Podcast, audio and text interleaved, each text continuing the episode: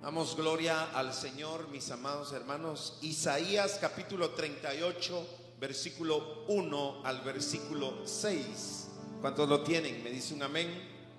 Me dice un amén en esta hora. Aleluya. Y la palabra del Señor. Yo quiero que leamos la palabra del Señor juntos, puestos de pie, por favor, todos. Vamos a ponernos de pie y vamos a leer la palabra del Señor y la vamos a leer honrando al Padre, honrando al Hijo, honrando al Espíritu Santo del Señor. Y la palabra del Señor dice, Isaías capítulo 38, versículo 1 al 6 dice, y en aquellos días Ezequías enfermó de muerte. Y vino a él el profeta Isaías, hijo de Amós, y le dijo, Jehová dice así, ordena tu casa porque morirás y no vivirás. Entonces volvió Ezequías su rostro a la pared e hizo oración a Jehová y dijo, oh Jehová, te ruego que te acuerdes ahora que he andado delante de ti en verdad y con íntegro corazón y que has hecho lo que ha sido agradable delante de tus ojos. Y lloró Ezequías con gran lloro. Entonces vino palabra de Jehová a Isaías diciendo, ve y di a Ezequías, Jehová Dios de David tu padre dice así, he oído tu oración y he visto tus lágrimas. He aquí que yo añado a tus días 15 años y te libraré a ti y a esta ciudad de mano del rey de Asiria. A esta ciudad ampararé. ¿Cuántos dicen amén, hermanos? Puede sentarse, hermanos. Y hoy quiero hablar acerca de que Dios, mis amados hermanos, Dios honra a los que le honran. ¿Cuántos dicen amén? Yo quiero hablarte de algo muy importante. Yo quiero hablarte, mi amado hermano, de la honra que debemos de darle a Dios, de la honra que debemos de darle a nuestro Señor. La palabra del Señor inicia de una manera muy importante y dice la palabra en aquellos días, Ezequías se enfermó de muerte. Ezequías estaba pasando un tiempo muy difícil. Dice la palabra que él enfermó de muerte. Imagínate, mi amado hermano, imagínate el proceso que este hombre, que este varón, Ezequías, estaba pasando, porque la Biblia dice que él enfermó, pero hace el énfasis y recalca de una manera muy, muy precisa y dice que él enfermó, pero no era una fiebre, pero no era una enfermedad común, no era una gripe, no era un resfriado, no era una situación fácil, sino era una situación difícil. Y la Biblia dice que en aquellos días Ezequías enfermó, pero enfermó de muerte. Ahora, me llama mucho la atención, porque cuando él está pasando este proceso, cuando Ezequías está pasando este proceso, viene el profeta Isaías con una palabra, viene con una palabra, y el profeta Isaías trae este mensaje, y es un mensaje que no es fácil. Es un mensaje, mi amado hermano, que no es fácil. Es un mensaje que el profeta tiene que estar comprometido con el cielo. Tiene que estar comprometido con Dios. Tiene que estar comprometido con el Padre para poder entregar este mensaje. Es un mensaje fuerte. Es un mensaje, hermano, que no es de ánimo, sino es un mensaje de advertencia. Hemos dicho en otras ocasiones que muchas veces los mensajes de advertencia no nos gustan. Muchas veces no nos gustan. Pero cuando, mis amados hermanos, cuando un hijo sale de casa, los padres, hermano, no lo animan, sino le advierten y le dicen, cuidado, Cuidado, eh, eh, te montas en una motocicleta, no te ponga, oh, ponte el casco, perdón. Y, hay, hay diferentes advertencias que pueden ser enviadas de parte de los padres hacia los hijos cuando van a emprender un viaje. Pero esto no quiere decir, mis amados hermanos, que los padres no amen a sus hijos. Porque a veces pensamos que cuando se nos anima, se nos está amando. Y cuando se nos advierte el padre o la persona que está dando un mensaje o un consejo de advertencia, posiblemente mi amado hermano es una situación en la cual nos ponemos un tanto incómodos, pero en medio de ese mensaje de advertencia va un mensaje de amor hacia sus hijos. ¿Cuántos dicen amén, hermanos? ¿Cuántos dicen amén? Ezequías estaba pasando un tiempo difícil. Dice que él enfermó de muerte. Imagínate que el profeta, cuando hermano recibe este mensaje y trae este mensaje a este hombre, a este varón, a Ezequías, que estaba pasando un proceso en su vida. Y trae un mensaje no muy alentador, porque la Biblia dice que en aquellos días Ezequías se enfermó de muerte y vino a él el profeta Isaías, hijo de Amós, y le dijo, Jehová dice así, ordena tu casa. Ordena tu casa porque morirás y no vivirás. Es bien determinante el mensaje del cielo a través de la boca del profeta para este hombre Ezequías. Imagínate que un profeta de Dios, que Isaías, viniera a tu vida en este momento.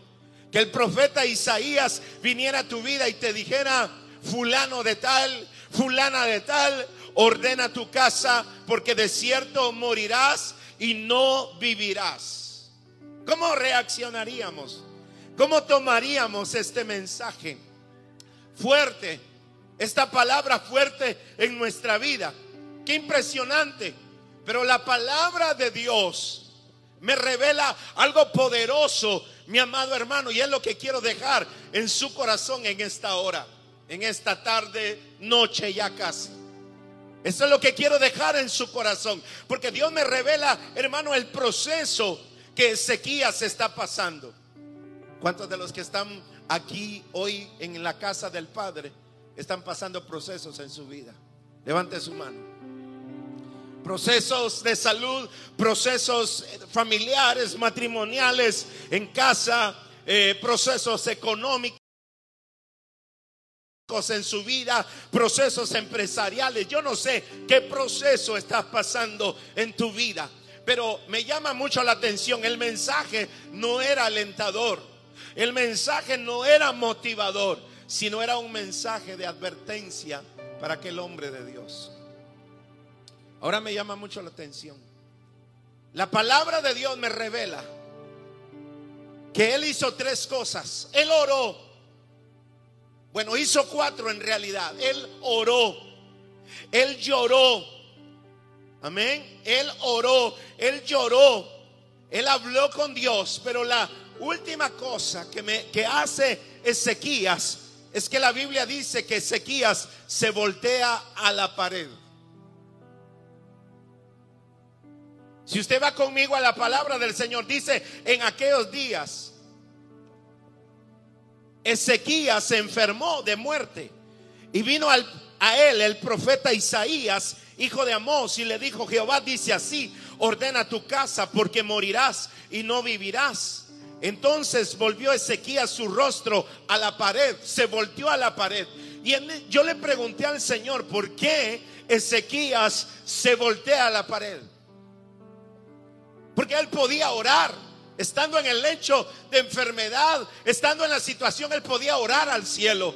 Él podía ver al cielo. Es más, el Salmo 121 dice, alzaré mis ojos a los montes. Alzaré mis ojos a los montes. Tenía su mirada puesta en el cielo. ¿De dónde vendrá mi socorro? Mi socorro viene de Jehová, que hizo los cielos y la tierra y no dará su pie al resbaladero, dice la palabra del Señor.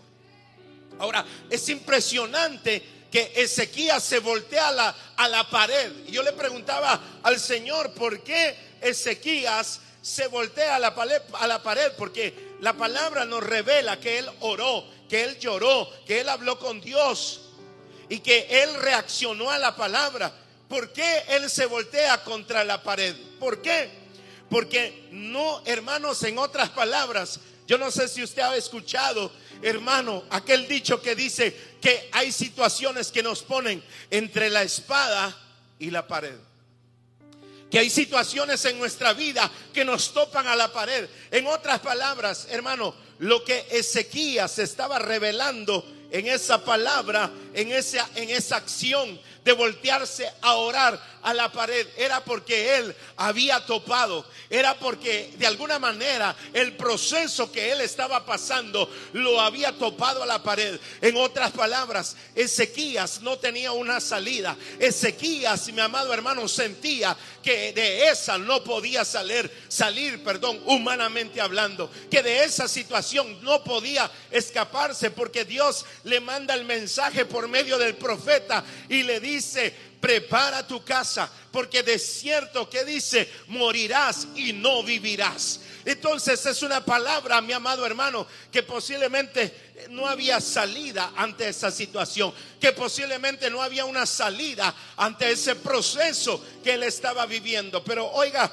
lo que la palabra del Señor dice. Hermano, lo que me impresiona es que cuando Ezequías recibe el mensaje de Dios, y él dice la palabra del Señor que él ora, que él llora, que él habla con Dios, se voltea a la pared, pero estamos entendiendo que lo que Ezequías estaba diciendo era, no hay una salida, no hay una solución humana. Por eso recurro a la oración. Yo no sé cuántos de los que están aquí yo no sé cuántos de los que están viviendo un proceso en su vida se han sentido que no hay salida. Se han sentido que no hay una solución humana para su situación. Y la Biblia dice que Ezequías, mi amado hermano, él estaba diciéndole a Dios, topea la pared. No tengo una salida. Lo que el profeta me acaba de decir es determinante, porque le dice, morirás y de cierto, ¿qué dice la palabra? Dice, ordena tu casa porque morirás y no vivirás. Cuando Dios habla de la misma situación en dos ocasiones o en tres ocasiones, lo que quiere decir en la palabra es que lo que Dios ha mandado a decir es determinante y que Él no va a retroceder en lo que Él ha dicho y en lo que Él ha determinado. Por eso Ezequías se voltea a la pared y le dice al Señor, Señor, no hay una salida humana. No tengo salida. En esta ocasión, Señor, esta situación, este proceso me topó a la pared y no hay una salida. La Biblia dice que Ezequías comenzó a recordarle a Dios. Y oiga lo que la Biblia dice.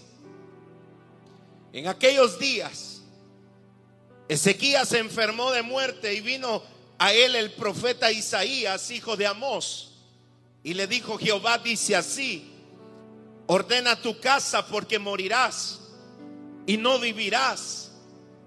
Entonces volvió Ezequías su rostro a la pared e hizo oración a Jehová y dijo, oh Jehová, te ruego que te acuerdes ahora que he andado delante de ti en verdad y con íntegro corazón, y que he hecho lo que ha sido agradable delante de sus ojos. Y lloró Ezequías con gran lloro. Entonces vino palabra de Jehová a Isaías. Es interesante que Ezequías comenzó a recordarle a Dios la fidelidad con la que él en el pasado había caminado. Es interesante y es poderoso, mi amado hermano, que Dios, que perdón, que Ezequías le recuerda a Dios y le dice, he caminado en integridad, he caminado en fidelidad que él había cumplido sus mandamientos y que él había caminado con un corazón íntegro. Pero hay algo que él dice y le dijo una palabra clave. Y dice que él, en otras palabras, le dijo, yo he hecho todo lo que tú me dijiste que hiciera. Quiero que veas el mensaje hoy aquí que Dios está enviando para su pueblo. Porque aunque seamos fieles, el proceso, la prueba va a venir a nuestra vida. Aunque caminemos en integridad y con un corazón íntegro delante de Dios, la prueba va a venir a nuestra vida, mi amado hermano. Pero oiga esto, cuando el profeta viene, cuando el profeta Isaías viene y le da esta declaración a, Ezequías y le dice, prepara, ordena tu casa porque de cierto morirás y no vivirás. La Biblia dice que él oró, la Biblia dice que él lloró, la Biblia dice que él habló con Dios, pero que él reaccionó ante esta palabra que Dios le había dado. Y la Biblia dice, mi amado hermano, que él le comenzó a recordar a Dios y le dijo, recuerda, he caminado íntegramente delante de ti con un corazón íntegro. He cumplido tus mandamientos, pero la palabra clave, la palabra clave que él le dice, le dice, yo he hecho todo lo que tú me dijiste que hiciera. Y cuando dijo esas palabras, en medio de lágrimas, la voz de Dios llegó nuevamente a Isaías. La Biblia declara que el profeta iba por el patio hermano, por el patio de aquel lugar, cuando otra vez la palabra de Dios vino a Isaías. Y hermano, y podemos entender lo que Dios le dijo. Y cuando esas palabras hermanos, salieron de la boca de Ezequías en medio de lágrimas. La voz de Dios llegó a Isaías y cuando va por el patio le dice, profeta. Isaías, devuélvete porque alguien me recordó que en su vida había sido siempre íntegro y que él me había honrado. Y dile a Ezequías que yo le voy a dar 15 años más a su vida por cuanto él me ha honrado, porque Dios honra a los que le honran. ¿Cuántos dicen amén, hermanos? En otras palabras, mi amado hermano, yo vengo a declararte que cuando el profeta regresa con Ezequías y, le dice, hermano, en otras palabras, yo me, cuando estoy leyendo esta palabra, me metí en el versículo y pude percibir, hermano, que Isaías iba a cierta distancia de la habitación de Ezequías. La Biblia dice que Ezequías entendió que el asunto era determinante, que lo que Dios le había hablado por el profeta se iba a cumplir, que él iba a morir. Por eso él se voltea a la, a la pared y le dice a Dios, me has topado a la pared y ante este proceso y esta palabra no hay una solución humana. Y la Biblia dice que en medio de llanto, en medio de, ese llanto, le, le oró a Dios y le dijo a Dios, recuerda, yo he caminado todo este tiempo atrás. He caminado con un corazón íntegro delante de ti. He cumplido tus mandamientos. Te he honrado, Señor. Y lo que le dice Ezequías es, he hecho lo que a ti te agrada. Wow.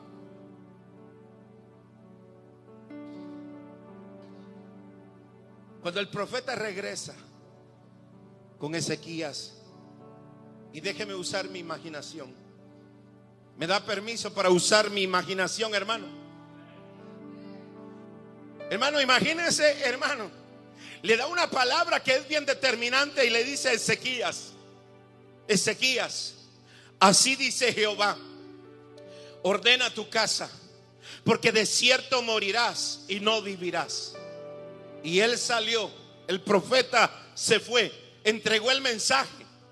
Él sabía que no iba a recibir aplausos de Ezequías, que no iba a recibir un gracias profeta, wow, qué palabra, te invito a comer a McDonald's. No, Él sabía eso, por eso él entrega la palabra, se da la vuelta y sale. Y cuando está caminando en el patio, en ese momento, cuando Ezequías se voltea y le ora a Dios y le recuerda a Dios que él le había honrado, siempre, porque la palabra del Señor dice que Dios honra a los que le honran. ¿Cuántos dicen amén, hermanos? Y entonces cuando Ezequías está frente a la pared y le dice a Dios, me has topado a la pared, no hay salida humana ante esta situación. Y él empieza a llorar delante de la presencia de Dios y a decirle a Dios, he caminado íntegramente, he cumplido tus mandamientos, pero sobre todo te he honrado, Señor. He hecho lo que a ti te agrada. En ese momento está Ezequías. Cuando el profeta se regresa, y déjeme usar la imaginación, y hermano, el profeta, cuando él regresa con esa palabra, mi amado hermano, la palabra del Señor dice que Ezequías entra y le dice, oiga esto, hermano, oiga esto, porque esto usted lo tiene que recibir en su corazón, lo tiene que captar. Si usted no me capta todo el mensaje, capte esta parte, hermano, porque el profeta viene y hermano, y le dice a Ezequías, y le dice, hace media hora yo te di una palabra de muerte y esta palabra era de Dios y se iba a cumplir en tu vida. Pero a causa de tu integridad y a causa de que tú has honrado a Dios, hoy no vengo con una palabra de muerte, hoy vengo con una palabra de vida. Así dice el Señor, yo te voy a dar 15 años más ante esa situación, ante cualquier situación que lo que estás viviendo. ¿Cuántos dicen amén, hermano?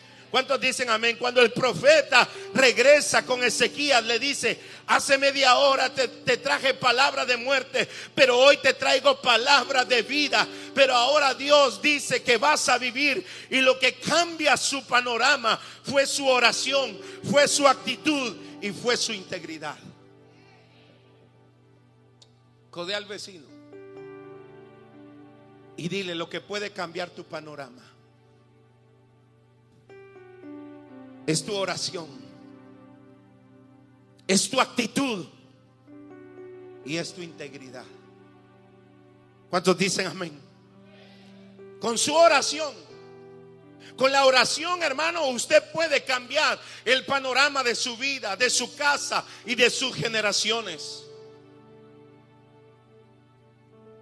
El profeta le dice, hace media hora traje una palabra de muerte. Pero ahora te traigo una palabra de vida. ¿Y sabe por qué? Porque el panorama cambió a causa de la oración, a causa de la actitud y a causa de la integridad. ¿Cuántos dicen amén, hermanos? ¿Cuántos dicen amén? A causa de la oración, a causa de la actitud y a causa de la integridad, hermano. No importa lo que tú estás viviendo, no importa si la situación que estás viviendo ya te topó a la pared, si el proceso que estás viviendo en tu vida ya te topó a la pared y tú sientes que no tienes salida. La Biblia dice que tu panorama puede cambiar a causa de tu oración, a causa de tu actitud y a causa, hermano, de tu integridad. ¿Cuántos dicen? amén, hermano. Ese día, hermano, Ezequías se salvó y, se sanó. Pasaron dos cosas. Hermano, Ezequías se salvó, pero también Ezequías se sanó. Y, y todo porque él, Ezequías, le recordó a Dios que le había honrado toda su vida. Dios dijo, Él me honró Dios dijo cuando él, hermano, cuando Ezequías le está orando a Dios, le dice, hermano, él, él recuerda a Dios, hermano, le recuerda a Dios y le dice, toda mi vida te he honrado. Y entonces Dios dice, sí, Él me ha honrado. Es el tiempo en que yo voy a honrarlo a Él. Yo no sé qué proceso está pasando en tu vida. Yo no sé qué situación estás viviendo en tu vida. Yo no sé si tú te alegras, hermano, por esta palabra. Porque la palabra, hermano, empezó así un tanto, wow, el pastor va a hablar de muerte. No, vengo a hablarte de vida. Vengo a hablarte, hermano, que tu oración, que tu actitud y tu integridad delante de Dios puede cambiar el panorama de muerte, puede cambiar la situación que estés viviendo, puede cambiar cualquier situación pesada, hermano, que te ha topado a la pared y que tú no encuentras una salida. Ojo a esto, oración, actitud e integridad delante de Dios. ¿Cuántos dicen amén, hermanos? Mire, poner a Dios en primer lugar. Hacer lo que Dios le agrada en nuestra vida debe de ser, hermano, debe de ser prioridad en nuestra vida. Vaya conmigo a Proverbios, capítulo 8, versículo 17. Vaya conmigo, por favor, a Proverbios, capítulo 8, versículo 17. Y la Biblia dice, yo amo a los que me aman y me hallan los que temprano me buscan. Wow. perdón, Proverbios 8:17 dice, yo amo a los que me aman y me hallan los que temprano me buscan. Ay, pastor, ¿por qué pone oración en la madrugada? ¿No será mejor idea orar a las 10, 11 de la mañana?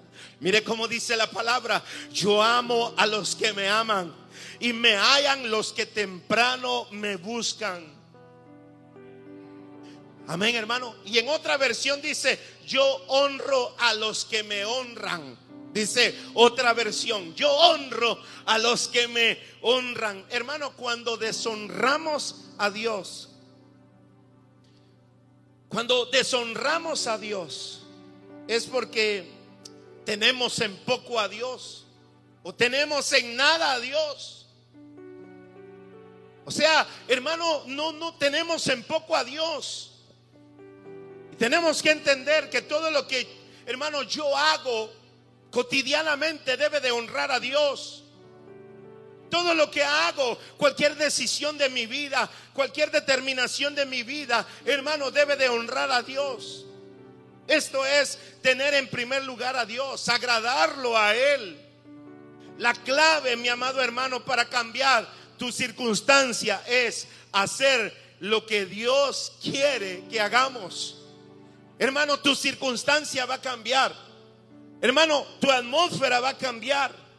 Lo que estás viviendo va a cambiar cuando aprendas, hermano, que toda decisión, que toda palabra que sale de tu boca debe de honrar a Dios. Que toda decisión que tú tomes en la vida cotidiana debe de honrar a Dios. ¿Cuántos dicen amén?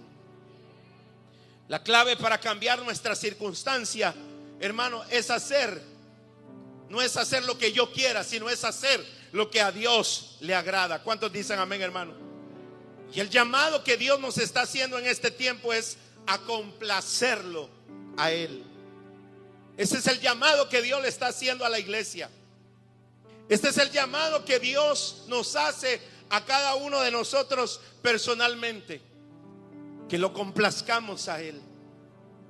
Miren lo que dice la Biblia en Primera de Samuel capítulo 13, versículo 13 al 14.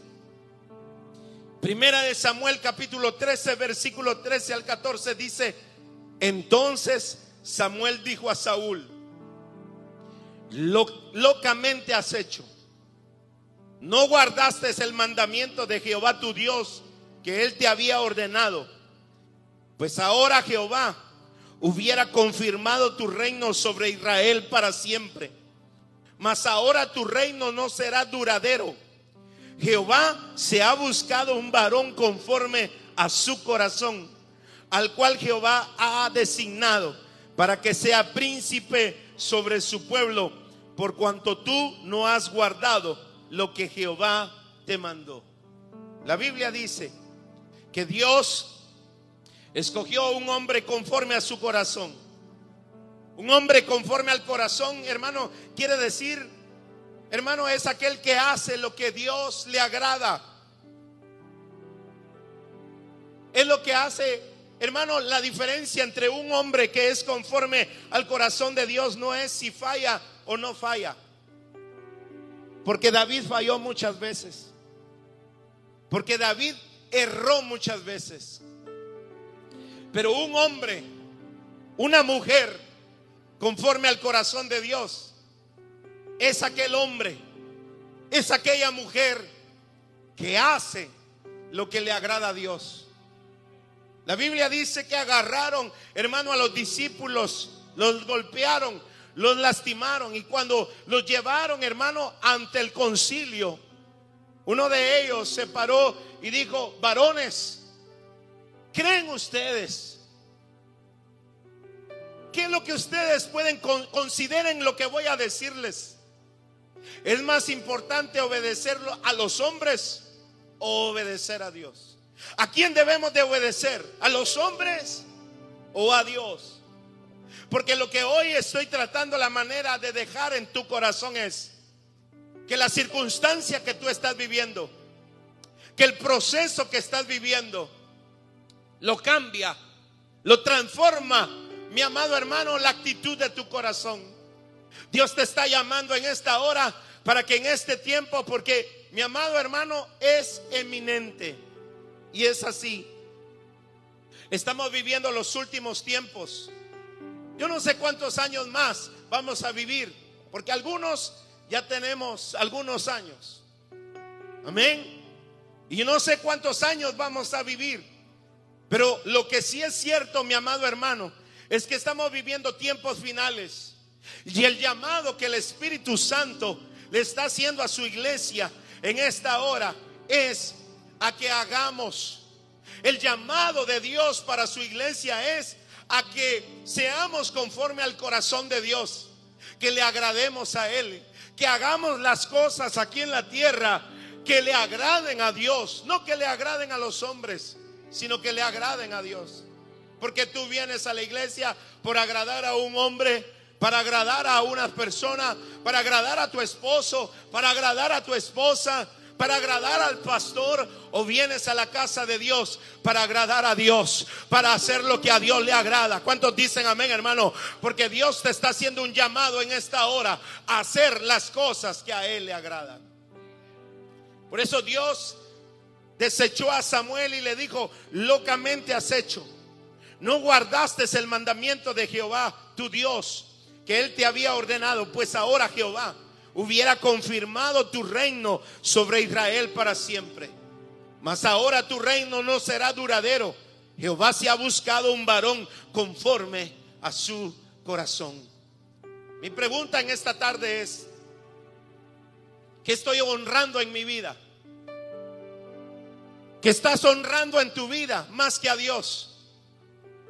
¿Sabe una cosa, hermano? Usted puede buscarlo en casa. Pero una de las cosas que le costó, hermano, la presencia de Dios, que le costó perder su sacerdocio, que le costó perder el arca del pacto, que le costó perder a sus hijos y su vida misma, fue a un sacerdote, hermano, que servía en el templo, que su primera misión era agradar a Dios. Pero la Biblia dice, mi amado hermano, la Biblia dice que Dios le habló a Elí, le habló a Elí y le dijo, por cuanto agradaste a tus hijos y no a Dios.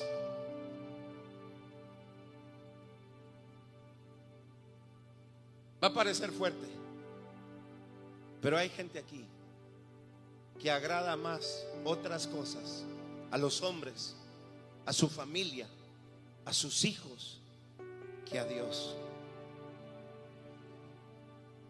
Va a parecer fuerte, pero hermano, cuando, cuando Dios le habló a Elí y le dijo, has agradado a tus hijos antes que a Dios, por eso Dios dice, allí, hermano. La palabra es fuerte porque Dios le dice allí, tremendo.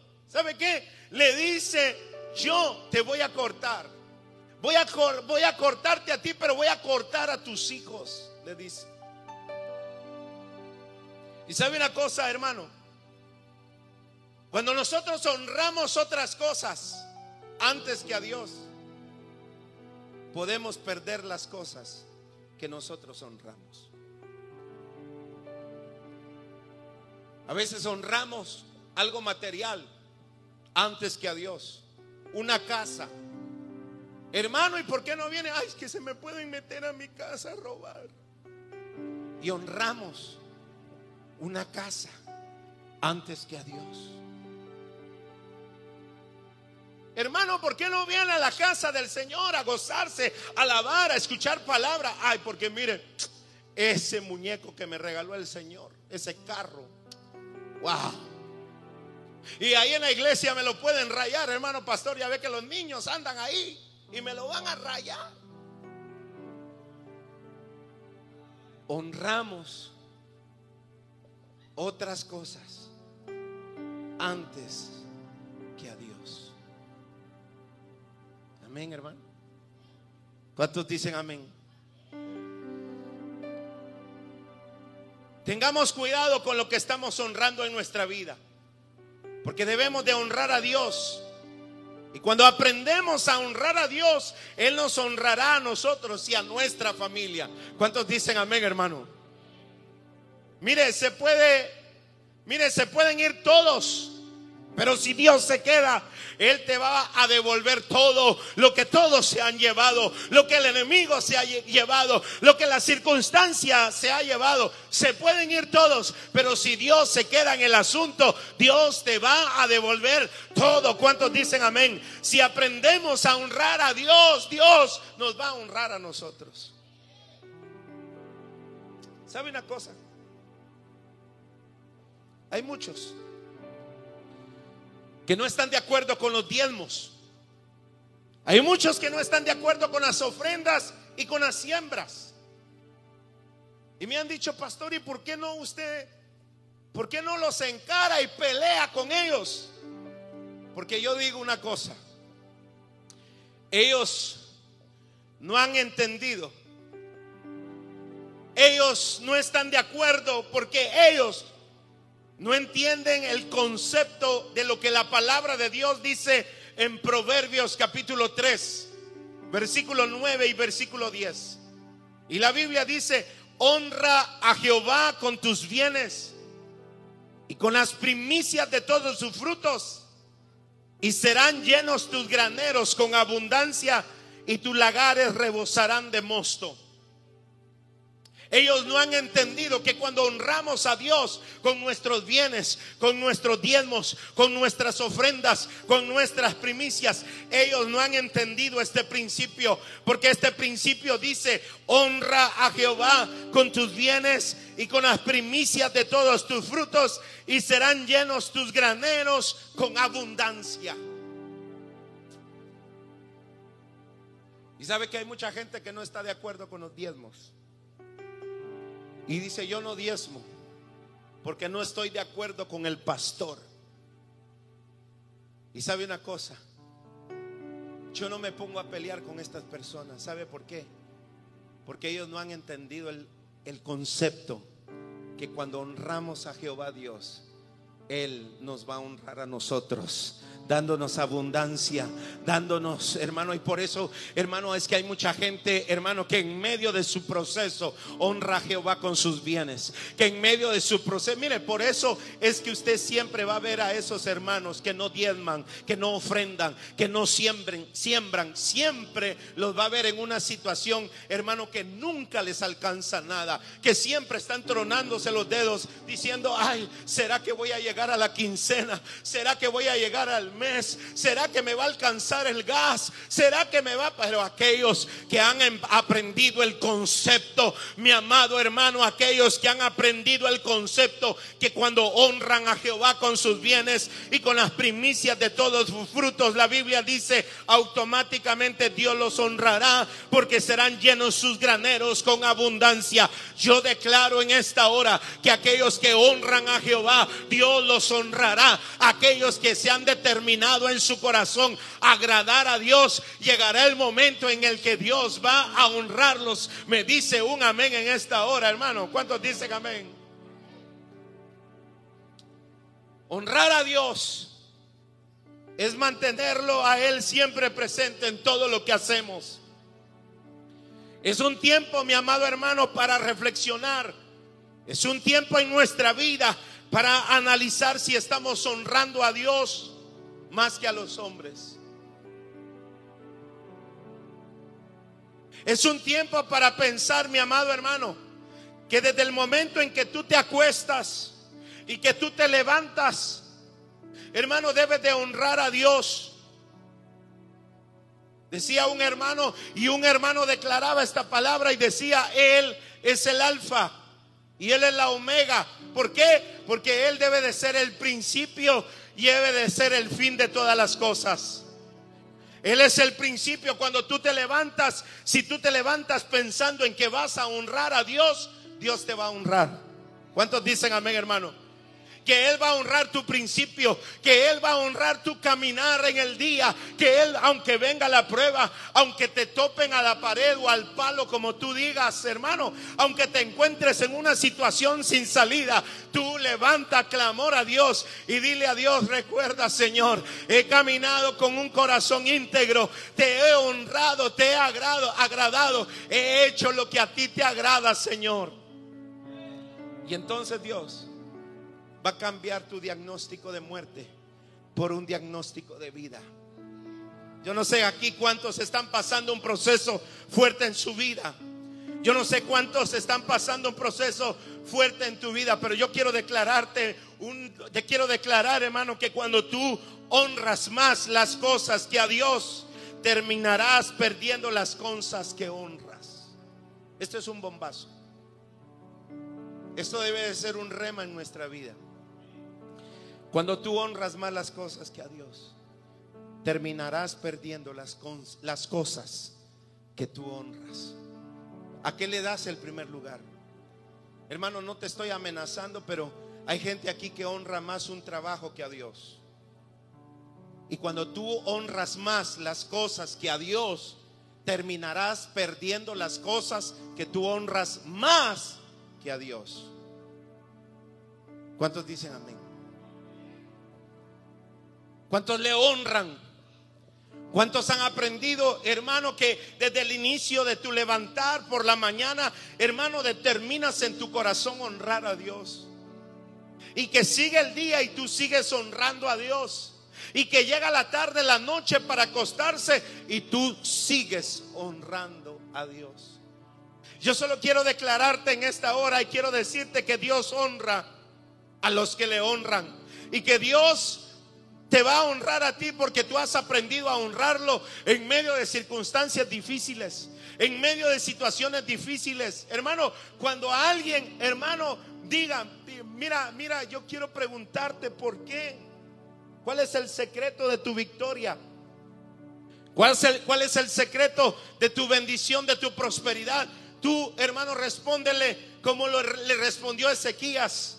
He aprendido a agradar a Dios. He aprendido a honrar a Dios. Hermano, hay gente aquí, no creas. Hay gente, hermano, que se pregunta y que dice, ¿por qué fulano? Yo me recuerdo que fulano estaba pasando una situación, un proceso difícil en su vida no tenía para comer y ahora lo veo bendecido, ahora lo veo en victoria, ahora lo veo prosperado, ahora veo cómo Dios respalda su vida, ahora veo cómo la mano de Dios está sobre su vida. ¿Sabes por qué? Porque esa persona ha aprendido a honrar a Dios antes que a los hombres, ha aprendido a darle la gloria a Dios antes que darle la gloria a los hombres, ha aprendido a caminar en integridad delante de Dios cuando nadie lo ve, cuando nadie de los hermanos de casa del Padre lo están viendo, está actuando y está caminando en integridad. Porque cuando sirve la libra de frijol, la sirve cabal, hasta un poquito más se pasa. Porque Dios conoce la intención de tu corazón. ¿Cuántos dicen amén, hermano? Y Dios premia. Y Dios honra a los que le honran. Si tú eres una persona que has honrado a Dios, en medio de tus procesos, Dios te va a honrar. Amén. Hermano, hay gente que se pregunta porque yo he escuchado comentarios, he escuchado pláticas y he escuchado pláticas, ¿qué es lo que está haciendo el hermano fulano? Porque mire, yo recuerdo que hace unos años atrás ese hermano no tenía casa, alquilaba y, yo recuerdo que ese hermano andaba tronándose los dedos porque llegaba el mes y ahí andaba ajustando para pagar el alquiler de su casa. Pero ¿qué ha hecho el hermano o la hermana para tener todo lo que tiene? Dígame el secreto. Dígame cuál es el secreto de la bendición. Y el secreto de la bendición es que en medio de tus procesos, que en medio de cualquier circunstancia que estemos viviendo, aprendamos a honrar a Dios antes que a los hombres. Aprendamos a obedecer a Dios y decirle a Dios, Dios, tú sabes que aunque me vaya como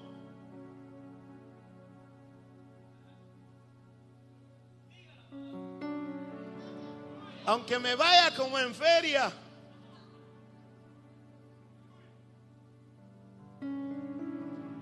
siempre te he honrado, siempre he hecho lo que a ti te agrada, siempre he hecho caso de lo que el Espíritu Santo me dice que haga. ¿Por qué se le abren las puertas al hermano fulano? Porque ha caminado en integridad y ha honrado a Dios. Porque aunque aún en medio de un proceso fuerte en tu vida y en su vida y en mi vida, porque Dios siempre cuando estamos a punto de claudicar y de tirar la toalla, Dios aparece en escena y dice, yo te voy a levantar, yo te voy a sacar, yo voy a hacer un milagro en ti. ¿Sabes por qué? Porque has aprendido a caminar honrando a Dios y Dios honra a los que le honran. ¿Cuántos dicen amén, hermano? Yo amo a los que me aman y me hallan los que temprano me buscan, dice el Señor. ¿Cuántos dicen amén, hermano? ¿Cuántos dicen amén? Honra a Dios, porque Él te va a honrar a ti. Honra a Dios, porque cuando sea el tiempo, cuando sea el momento, cuando sea la situación, Él te va a honrar a ti. ¿Cuántos dicen amén? Ponte de pie en esta hora. Adoremos.